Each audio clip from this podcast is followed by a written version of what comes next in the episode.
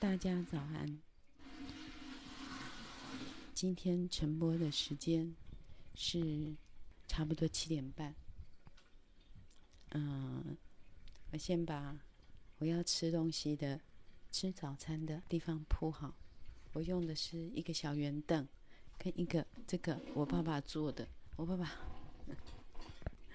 我爸爸以前做了很多，嗯，不符合这个社会。所有的规，所有的啊、那种尺规标准的东西，那怎么讲啊、我们小时候啊，为了配合爸爸的理想，配合爸爸对于他创业的一个自己走的一条路，嗯，他做了很多不符合当代的社会所需要的东西，嗯。也没有办法丢掉，因为那是爸爸的心血，而且他是要做量产的。我爸爸做的东西，他的格局都是很大的，但是我们所拥有的资源却是极小、极极小。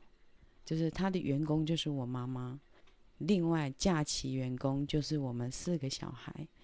那有一段时间有请了两个员工，然后一个是隔附近的一个太太。忘记他叫什么名字，然后另外一个叫做中诶，中诶是一个艺术家，他是认为他自己是艺术家，但是他要生活，所以他就跑到我们的工厂来工作。然后中诶是我有讲过，他是会穿粉红色衬衫，烫得很笔直的粉红色衬衫的一个，嗯。有点可爱的男人这样子，然后他到工厂的第一件事就是，嗯、先去摘花，摘花，然后装在一个那种类似饮料喝完的瓶子里面，他把它插花插好，插完之后，这是他的打卡，就是每次他把花插好，他才开始工作这样子。然后先去拿我的咖啡。我我最近有迷上一款，嗯，这应该是在就是全家卖的，全家卖的一个叫做法式杏仁可颂，然后我觉得这个真的好好吃哦，呃，尤其要烤过，要烤过，嗯，真的，如果是这样子的东西，在百货公司里面的呃那种面包专柜。这一个就很贵，但是在 Family Mart 就是全家，全家它好像是四十二块，四十二块也不便宜，也不便宜。但是，呃，如果去那个面包店要买到这种，就是贵的不得了。那我我每次看到，无论如何一定要拿两个。可是每次都是空的，所以你知道很多人知道这个很好吃，要烤过要烤过，没有烤过它会不够酥脆。嗯，我每次都要抢两个。那昨天晚上呢，我看到的这个，因为它很难出现，好，你们下次可以买看看，但是一定要烤哦，我是说一定要烤过。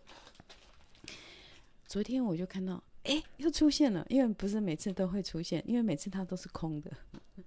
我就赶快跑去，然后就赶快要拿，就是拿两个。那以前儿子在的时候，我一定拿两个，但是今天儿子不在，我要拿一个还是两个呢？然后本来拿两个，我想说一个留着明天吃，但是后来我想，嗯，把另外一个留给另外一个人好了，就是 我拿一个就好了，所以我就还是只有拿一个。然后这好吃的东西，一定有人跟我一样，每次都是去抢。然后我想，好吧，留给另外一个人。好，所以我就只有买一个。那就是以前就好想要跟大家说这个很好吃，但是，嗯，那因为我曾经，嗯，在全家的一个抽奖，抽奖我有抽过，呃，就是得奖了，就是中了一万多块。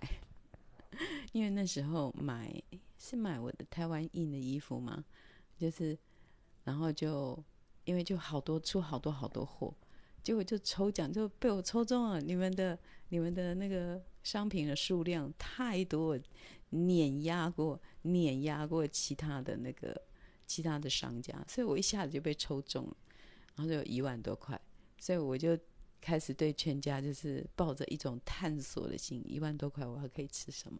所以我对全家的食品就是还蛮有了解的。然后呢，后来又抽中一个 一万多块。我就把它给我的小帮手这样子，然后我们两个都好开心，好开心哦，就是这样子。好，那我的咖啡刚刚煮好，然后我会把这个法式杏仁可颂放到烤箱里面，待会儿出来再给你们看。好，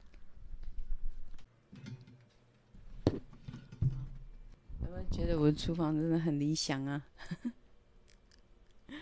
我把我接下来的十年。嗯，接下来十年就快要到七十岁了的生活环境准备好了。嗯，而且接下来的十年就是小孩不在身边的十年。那今天是我的儿子不在我身边的第二天。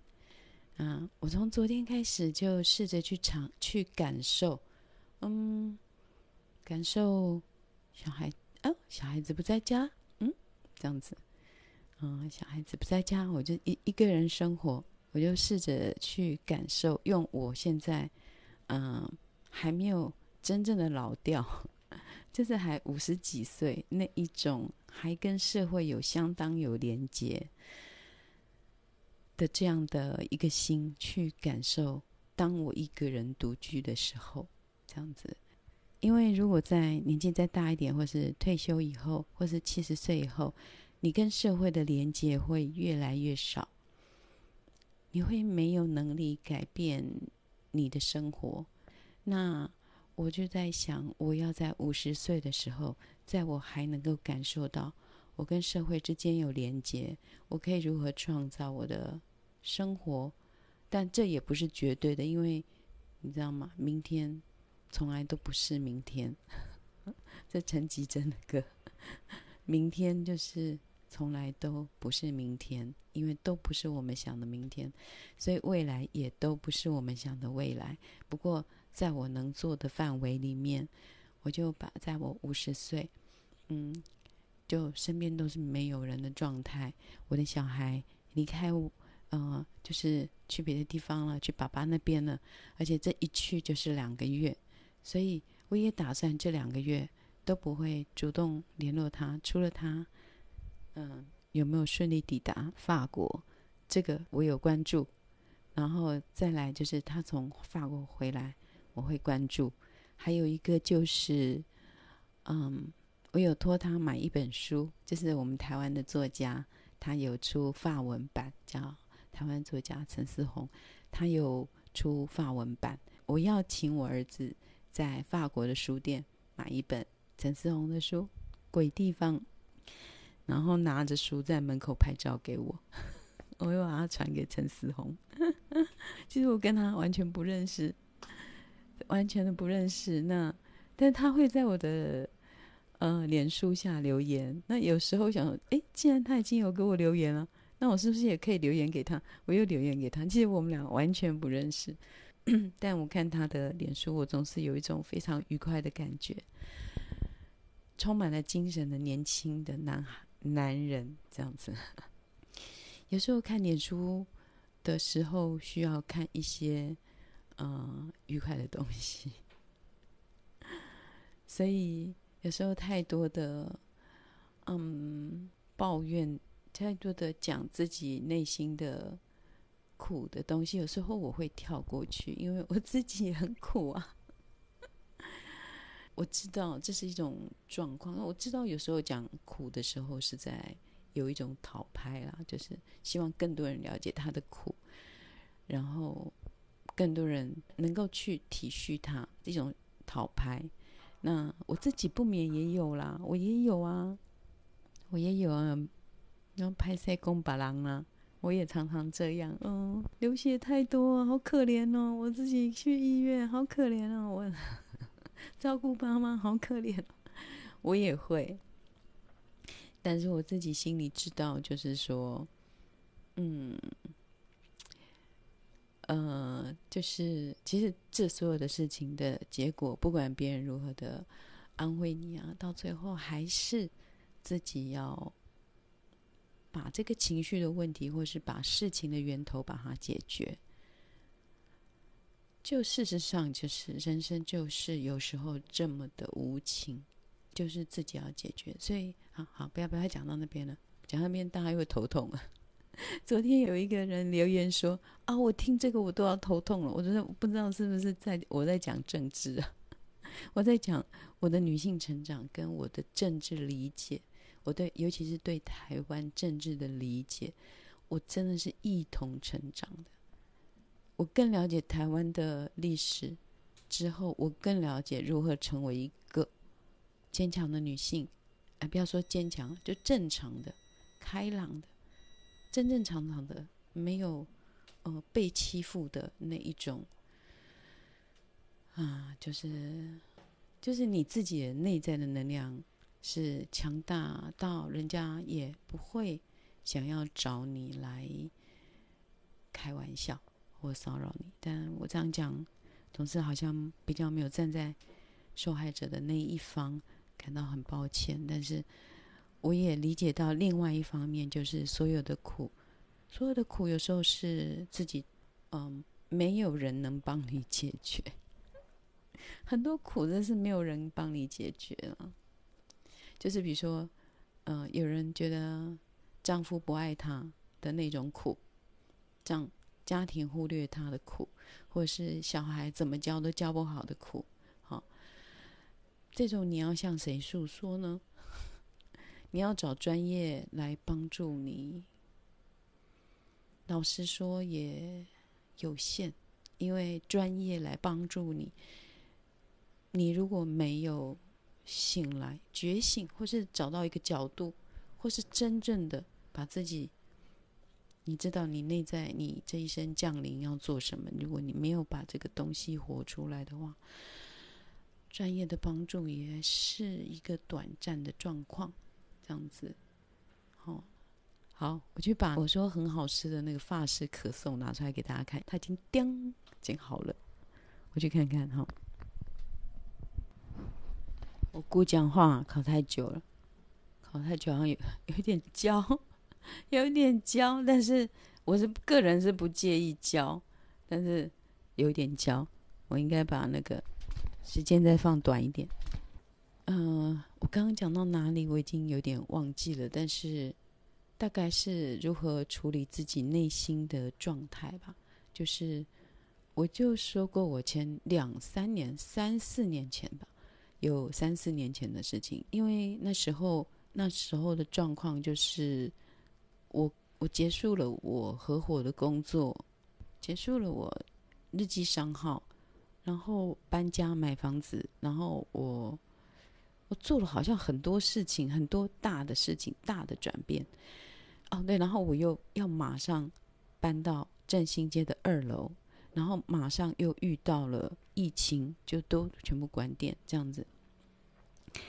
那那一阵子我是有一种忧郁症的倾向了哈，我只能说倾向，因为我没有到那么严重。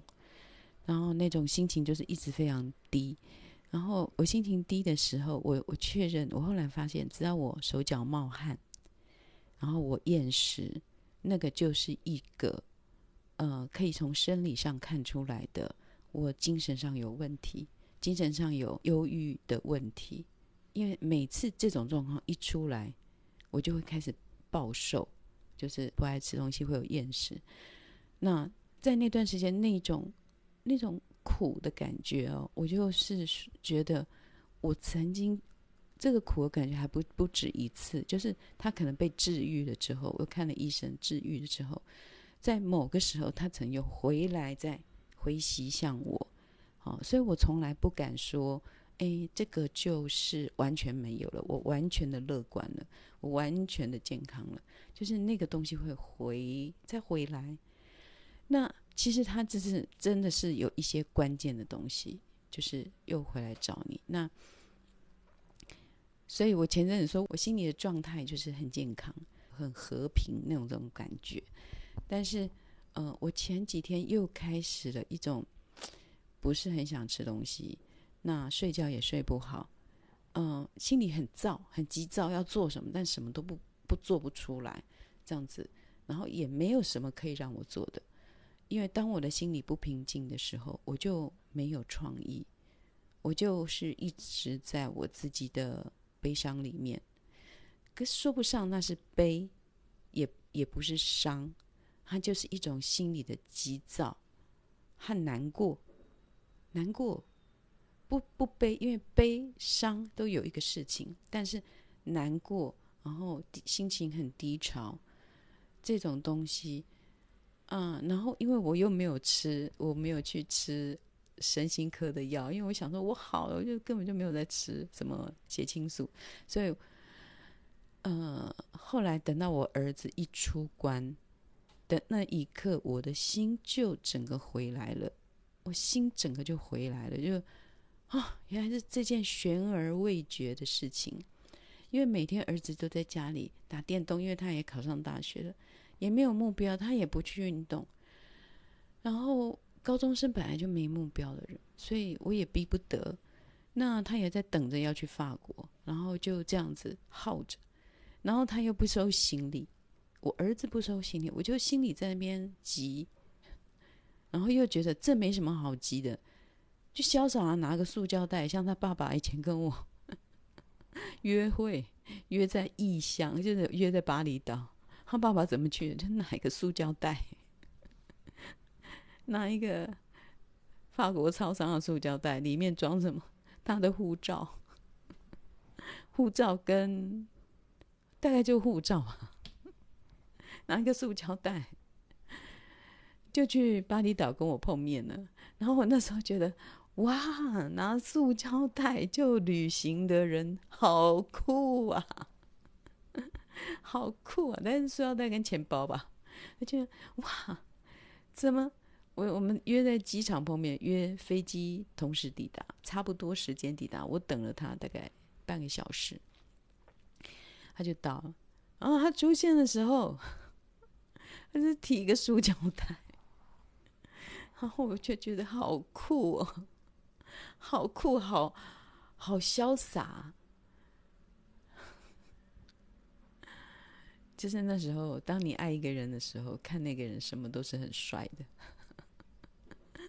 那我就想说，哦，我儿子拿个塑料袋出出国也没什么大不了，因为他到法国之后也是他的家啊，而且他奶奶。他爷爷就特别的喜欢帮他买东西，所以他会带好多新衣服回来和鞋子。就像他去年带了两个新背包回来，啊，不是去年，是疫情之前，他带了两个新背包回来，但是他两个都没有用，都放在那个他他的房间有个储藏的柜子，他都塞在那边。他都没有用，他都还是背着他的上学的书包去任何的地方旅游啊、玩啊，跟他同学约啊、上学，反正都背那个。啊，两爸爸帮他买两个很棒的书包，两个背包，还都没有在用。我儿子就是这样，所以买新东西给他也没有什么好处。哎，不是没有什么好处，他根本不会用。啊，再回到刚刚。我不是不了解那种苦，因为我有那种忧郁症的状态过，而且好几次，就是好了，他再回来，好了又再回来。我一直自问说，我到底是哪里不对啊？我不是很乐观的人吗？我不是很会转换事情的、转化事情的人吗？为什么我会忧郁呢？哎，是不是我被？卡音了，这种事情我都想过，是不是我的床位不对了？是不是床南北不该走南北向，要走东西向？然后我也试着把我的头、我的头脚转过来睡，就是各种的方法都是要解决，让我睡得好，让我明天容光焕发，然后去面对这个社会。但是其实。在那个阶段真是蛮困难的，但是在那个阶段有一个嗯、很好的朋友，其实跟他一开始我也没有那么好，只是我突然觉得我好像必须要找他来帮助我，我就很隐晦的留言了给他，那他就马上跑到我家来了。那我对于柯利对我的帮助真的有无限的感激，因为他自己就是曾经在很忧郁跟痛苦的状态下度过好几年。所以他知道我的难受，所以他来找我的时候就是很，我觉得他是一个非常好的疗愈师。虽然他现在不是什么师，他就是一个朋友，他是一个很好疗愈师，而且他付出了很多，就是呃，我几乎也没办法吃东西，然后嗯，我瘦了很多，我可能瘦到四十六公斤吧。有一段时间，那已经好久了，疫情前。然后他就探访名医的经验很多，所以他就开车，就是我说，他说你要去高雄看谁谁谁，然后我就说，嗯，我连出门都不会，甚至我可以说我连挂号拿电话挂号的能力我都没有。然后他就说，我帮你挂，因为我也要去，我带你去。所以他用我也要去，然后我带你去。让我觉得我没有增添他的麻烦，所以我就说好。所以其实事实上，他就是每次都是他载我去看医生。那我也知道这一种非常具体的协助，给人带来的安慰跟帮助有多大。我就是这样子好起来的。虽然医生让我好起来，但是没有他，我没有办法好起来。然后，所以我就觉得说，我应该要当这样的人。就是当我的朋友遇到困难的时候，要具体的帮助他，这样子要感同身受，这样子。可是，嗯、呃，当我好的时候，我几乎忘了我过去的忧郁是怎么一回事。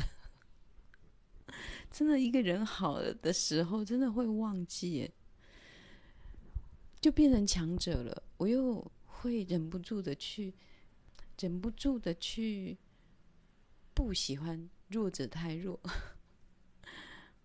我觉得又可以坚强起来，因为我曾经坚强起来过。可是我也会忘记，我的坚强是有人帮助我的。然后，所以后来我又有时候又掉下去。那我掉下去，我不是呃随便说啊，我今天心情不好，我掉下去，并不是这样的。他是真的是有一，我就会开始嗯、手脚冒汗。我的状况啊，就是我会不正常冒汗。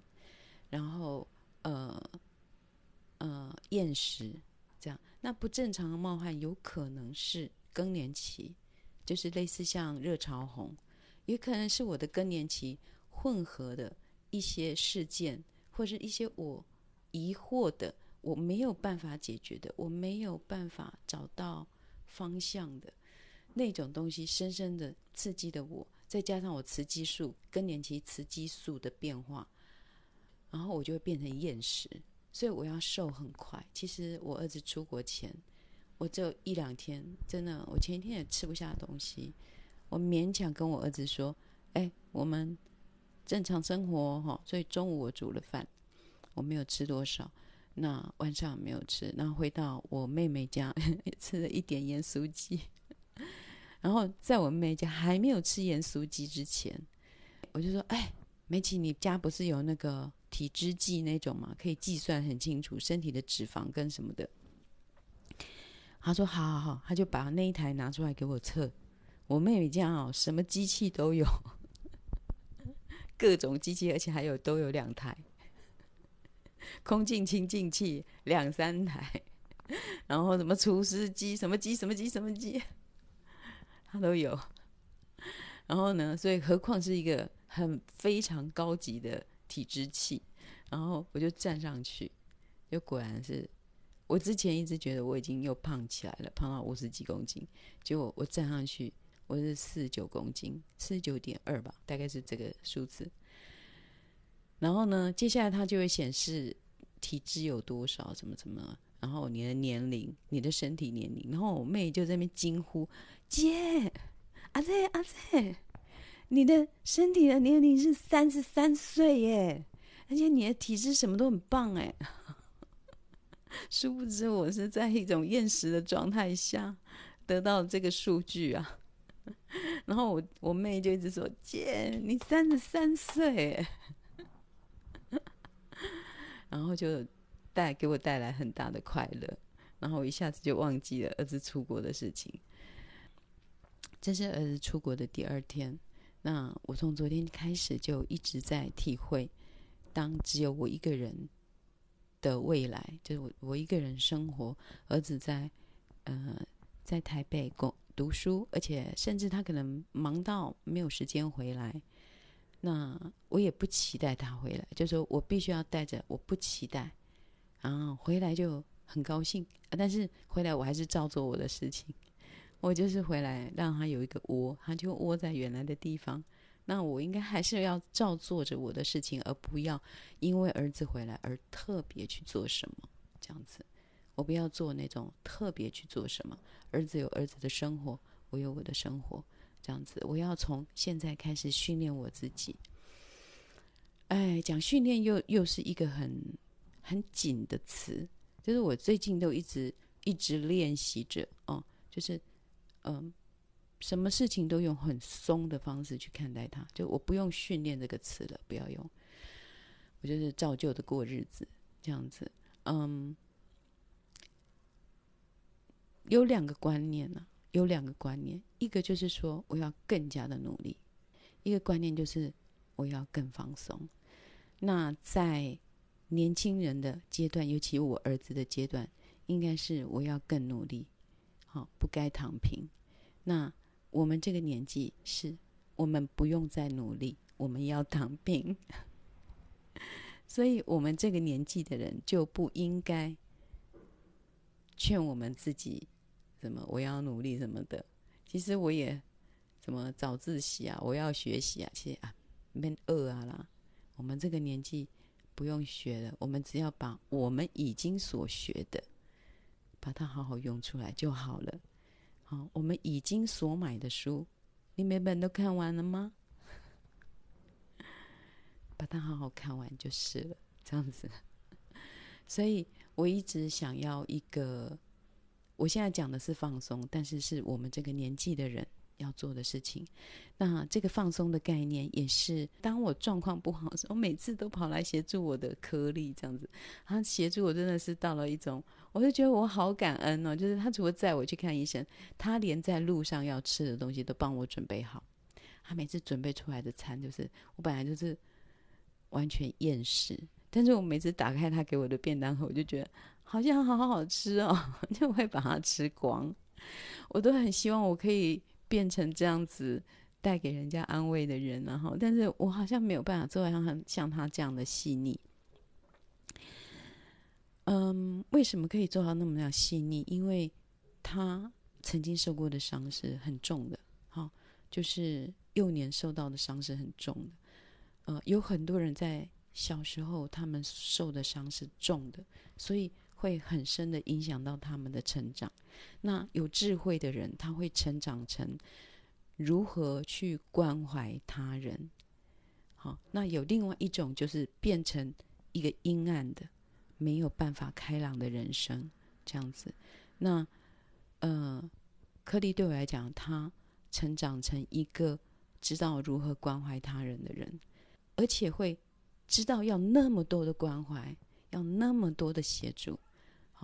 那我我身边有很多这样的朋友，就是他们都会关怀我，然后很奇怪，有些人关怀到一个程度就够了，我不需要再更多。可是，诶，颗粒对我的关怀就会像是我会依赖他，我会依赖他。那可是我自己知道，就说我们自己要强起来，不能一直依赖别人。有时候你到最后，你必须要了解。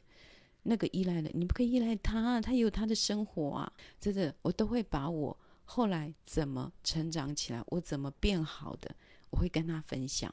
但是我不会跟他分享我的情绪的起伏，因为你一直依赖着一个人的时候，我昨天就有讲过了嘛，你会变成那个人的鬼。你不仅是自己的鬼，好，你也是变成你依赖的那个人的鬼。我这样讲会很重，但是这是我体会到的。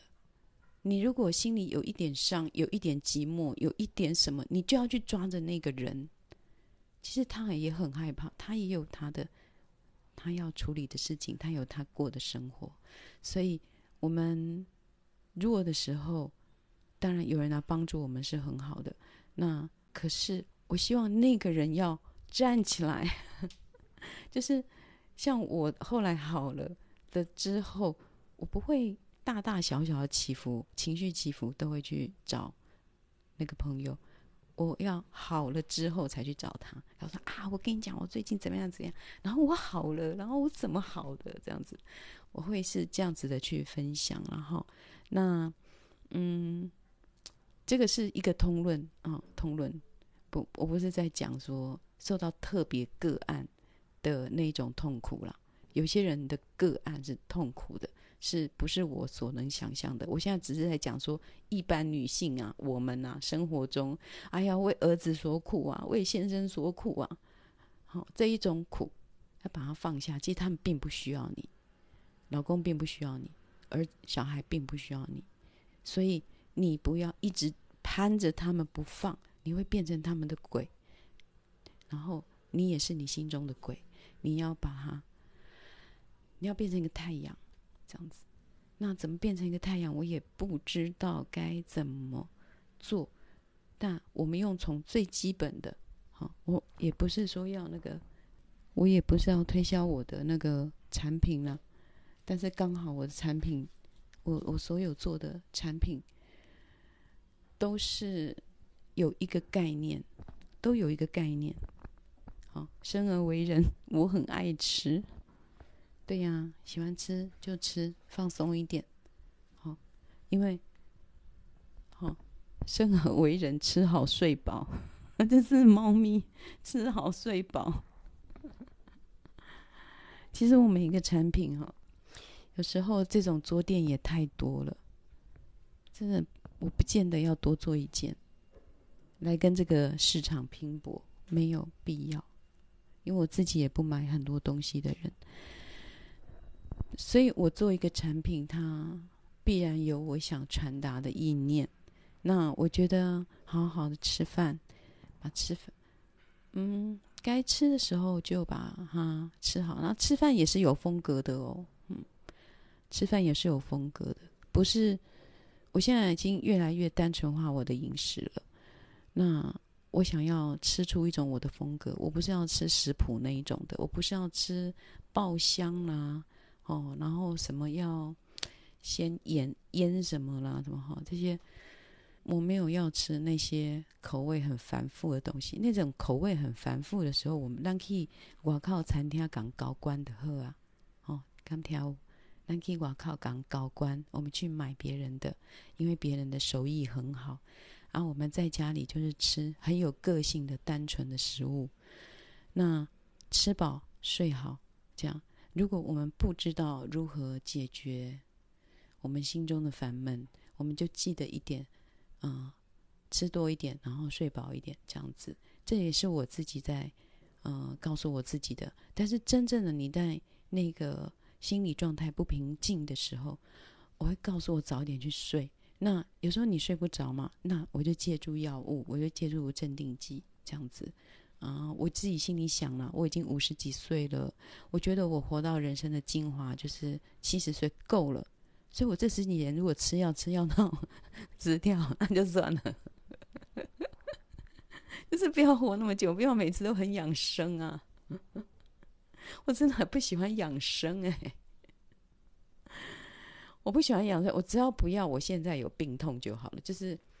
我不要腰酸背痛，是我不能做事。我我我只负责这件，就是说不要让自己因病痛，病痛真的病痛，尤其忧郁症，它会击溃你所有的信念。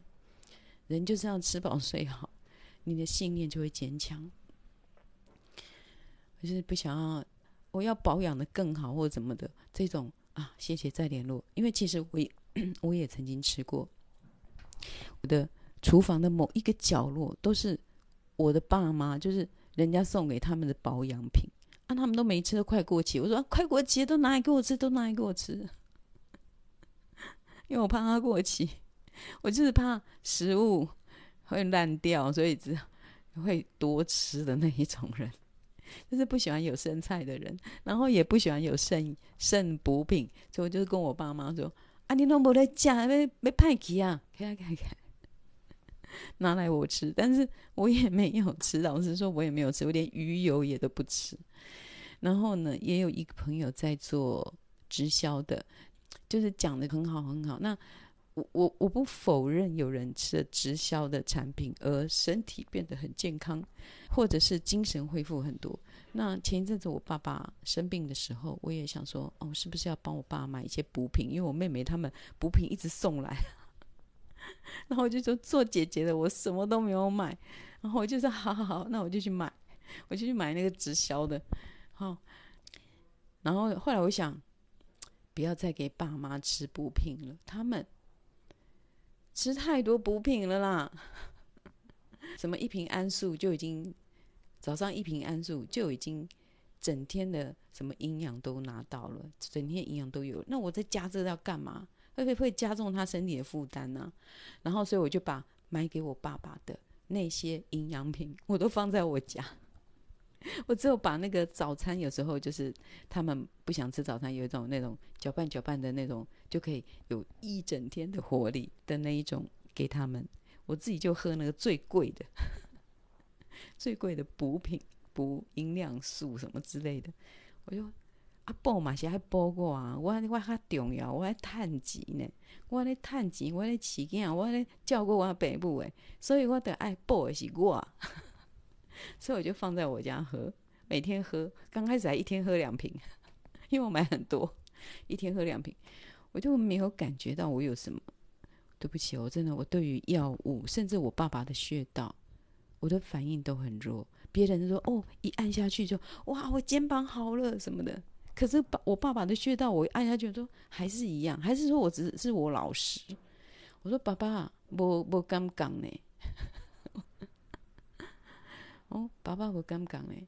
其实我懂了非常多的穴道，所以我的身体是反应比较慢的。我就是要一直持续，然后才会有感觉。但是我是一个懒得持续的人。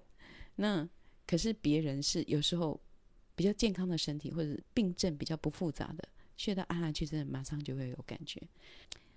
嗯、所以我就学了一身功夫啦，我就是很会按摩的，很会知道按哪些穴道的人呐、我也因为这样治疗了我儿子爸爸的常年，从十四岁一直到三十岁认识我的时候，他头偏头痛好了。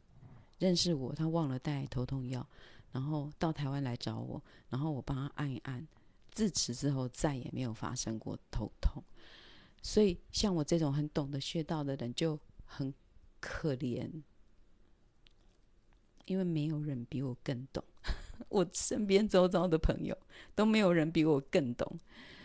所以我看到他们在哦，我这又就疼，啊，是我这刚刚头就疼，我就会忍不住会说：“好啦，你手起来，你手来啊，你卡压来压来。”我就会帮他按，其实我身体比他还虚啊。尤其尤其以前真的，尤其在我月经来的时候，就是特别多人有病在我面前。哦，我的头，我落枕怎么办？怎么办？然后我那时候就是还在月经，我每次月经，你知道，月经，我身体虚弱的时候，就会吸引虚弱的人来到我面前。唉，所以真的是。当你敏感的时候，就会吸引敏感的灵魂；当你脆弱的时候，你就吸引野兽，这样子。然后，哎，我不是说我的朋友生病是野兽了哈，但是我在月经来的时候，就是会有很多人有病在我面前，我都是在流血，然后再帮他们按，因为我实在是会忍不住出手啊！啊，你感冒啊？你你看你，我刚才有觉感冒的感觉，紧紧的，我就赶快帮他。感冒去按一按，我连去逛哦，我就记得那时候蘑菇在蘑菇这家店还在呃那个叫什么南门路上有开店的时候啊，那我在逛的时候，他就跟我说，啊、不好意思哈，那个刚刚才看到你，然后你有需要什么吗？然后我就说啊，没有关系，我自己看就好。他说，哎呀，我头晕脑胀，就是有一点要感冒了，所以我还是我我就是呃，我说啊，你头晕，你想你有点感冒的感觉吗？那要多喝热水哦。啊，你接不接受那个穴道帮你按按一按？我帮你按一下好不好？就是就是按手臂就好了，就是给薄啦，我也给薄。然后我就帮他，就也没买东西、啊。我我就这边逛逛逛，我又买东西，我还帮他治疗。不能讲治疗，不能讲这样，就是我帮他疏解，就是他快要感冒，就是感冒入侵，他快要进来了，病毒快要进来了，在那个时候，你的鼻子会开始不舒服，就是他要把那个病毒排出来，所以我就赶快帮他按按那个呃大肠经，大肠经，这都是我爸教我的那一套，然后按完我要走的时候，我还买了一条毛一条头巾，然后呢。他说：“小姐，你帮我按完之后，我突然就好了，我没有那种不舒服的感觉了。你给我看，各港买物件，各港人倒三港啊，就是按那样啊。所以，我后来我就会尽量不主动出手，我尽量不出，没有人问我，我不会讲，我不会去帮忙，因为很耗损我的气。然后，尤其都是在我月经期的时候，但但我现在已经没有月经期了啦。”尤其在我最虚弱的时候，就是会遇到需要我帮忙的人，然后我会尽量的不出手，就是别人没有来敲我的钟，我不会发出声音，这样子，我觉得这才是我最好的方式。因为有些人也并不领情，有些人觉得，哎呀，你干嘛把我一按就我就 OK 了？可是其实 OK 是好的。然后我都一直希望我可以找到一个男朋友是可以按摩的。是会懂得按摩，我就可以不用按摩，按摩别人了。然后呢，嗯，还有我，因为懂得穴道之后啊，我去哪里我都不满意，就是我去给人家按摩，没有一个满意的，就是洗头也是，所以我就说我很想开一家专门做头部按摩的店，因为洗头的人哈。我可以感觉得出，他这个按法是草率的，是不精准的。好，你要按风池穴，你要按什么穴？你要，你要顺着胆经上去，好，顺着胃经这样子。他们都没有，他们都没有学到精髓，只学到表面。然后我都很想要教他说：“哎，小姐，你这个位置如果可以怎样？”可是我知道，当没有人来问我的时候，我不要发言。所以。我后来我就学习了一种放弃，就是说我应该要享受，我不要每次人家帮我按摩、洗头，我就会去啊，今天别死啊，今天今天很慢呐，这个手指的力道不不准确。其实不是手指力道够就是好，不是，它要位置准，然后再带着一点弹力，这才是好的按摩。然后呢，他们就是不是太用力，按错地方。就是没力又按错地方，然后我就我去给人家按摩，就是会有这种，哎呀，你给我按的就是不是准确的三阴交啦，你给我按的就不是准确的中风穴啊，你给我按的就不是准确的足冰穴，我就是会，因为我懂了。所以我不能接受别人的错误，但是后来我自己想说不行，这样我永远无法享受按摩。所以我每次去按摩都是抱着说，嗯，感谢别人对我的付出，感谢别人花他的体力来为我付出，他不管做什么都是好的，都是对的。我就是要，我后来就很快的发现不行。这样我不能享受被按摩，然后我就觉得那对我根本没有好处。我按完之后，我心中一阵不满，一阵抱怨。那我花了八百块，我到底在做什么？我干嘛花八百块去批评别人呢？所以后来我改变了心态，我就我不管去哪里，我也不选课，我也不选。其实我大部分不选，我不选按摩师，我就是抱着一种别人是为我付出的，他有出力，那我就是享受他的方法。按错了也没有关系，因为我也不会因为按对了而身体健康。我不会因为被他按对了，我所有病都好了，或者是说我的肩膀痛从此不再复发。没有的，没有这种事啊。所以我只是享受一个被服务，然后我就放松这样的一个过程。所以知道很多的人会很容易挑剔别人，但是挑剔别人对自己没有好处。我就。后来我真的我都不挑了，但我也我们家附近我都是找我们家附近啊，我们家附近，嗯，而且我要喜欢正派的，我不喜欢那种很花俏的，我不喜欢很花俏的，我也不喜欢讲话的。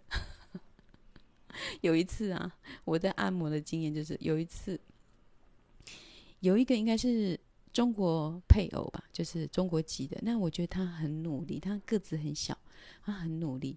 按得很用心，然后穴位的位置也不差，就是不差，只是他的用力过于，呃，呃直率，就是他没有弹性，他过于直率，过于太用力。然后因为他有两个小孩，五六岁，然后他就问我一些育儿的事情，他他不知道我是育儿专家，自称自称育儿专家。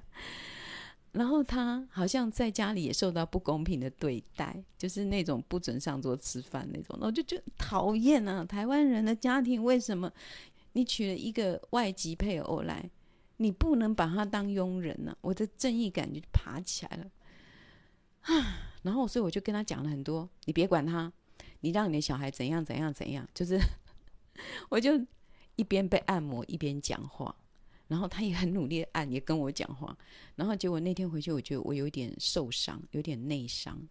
就其实按摩的时候要安静，不要讲话，因为讲话你要呼吸。你正在用力讲话的时候，他刚好一个很用力的力气压下去，这边压下去，其实会受伤。后来我就不再找，我就不再找会讲话的 按摩师。我不想要讲话，就是要静静的去领受。他对我的爱，我把按摩当成一种爱了哈，人与人之间爱的交流，因为我不能再去批评人家按的穴位对不对，这样子。那我按的穴位对不对呢？就是被我按过的人都知道，我一下手的那个位置，我轻轻按，他们就很有很酸或很痛，因为位置对了，就是会那么酸那么痛，你都不用用太用力。所以我都好想要找一个哦会按摩的男朋友啊，做朋友就做男朋友就好了，不用讨讨论太遥远。可不可以来帮我按摩？嗯，好了，这是我我择偶条件，好了，不是择偶，就择伴侣的条件，会按摩就好。人品 OK 就好啊，反正如果会变成男女朋友，人品不 OK，就是呃，就是也不用太那个。好了，啊，好，今天讲到这里啊，我还在吃，我吃一下那个给你们看，给你们听声音啊。好，好了，今天似乎也是讲的有点久，那我们来吃一下，我觉得物超所值的杏仁可颂。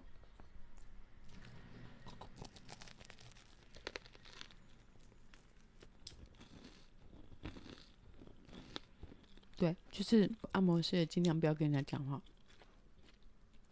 因为你也在散气，你也在，你的气也是消失的，你的气也是在耗弱的，你讲话的时候对自己也有伤。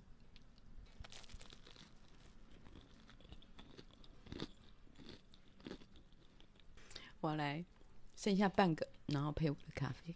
好，在我吃东西的过程中。祝大家有美好的一天，拜拜。